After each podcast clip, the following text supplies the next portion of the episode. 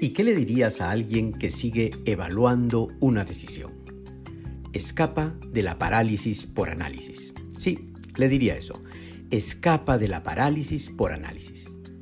En la India se cuenta cómo el hijo del Rajá consiguió casarse con la princesa Lavam. El príncipe, hijo del Rajá, conoció de la existencia de la princesa Lavam y sin dudarlo dejó a sus padres y reino para ir a buscar a la princesa sin siquiera saber dónde estaba. Cuando llegó al reino de la princesa, el rey lo sometió a cuatro pruebas para entregarle a su hija.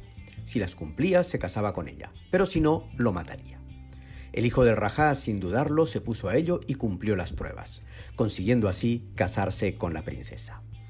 Además de lo hermosa que está narrada esta historia en su versión original, lo interesante es que deja ver la más antigua manera de alcanzar el éxito, ponerse a hacer.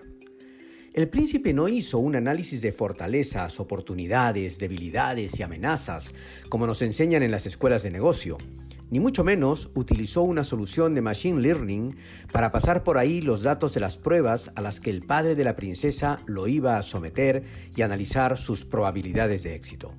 Solo tomó la decisión y no paró hasta conseguir su objetivo.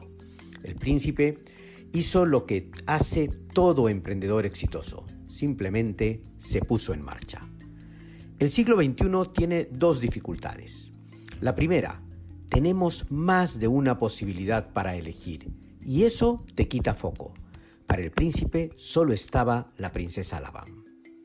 La segunda, tenemos exceso de información y eso te quita tiempo por hacer análisis.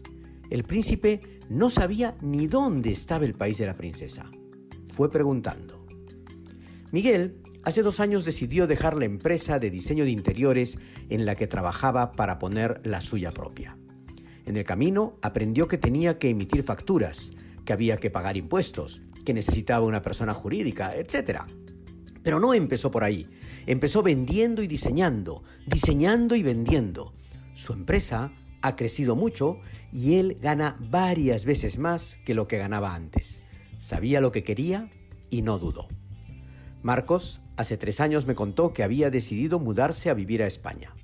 Empezó a dar todos los pasos necesarios, no hablaba ni evaluaba, simplemente hacía. Finalmente renunció a su trabajo y hoy vive en Barcelona. Sabía lo que quería y no dudó. Son muchos los ejemplos que muestran que el éxito se alcanza por la acción. Analizar en exceso solo es una excusa cuando no te atreves. Si de verdad quieres algo, ponte a ello. Escapa de la parálisis por análisis.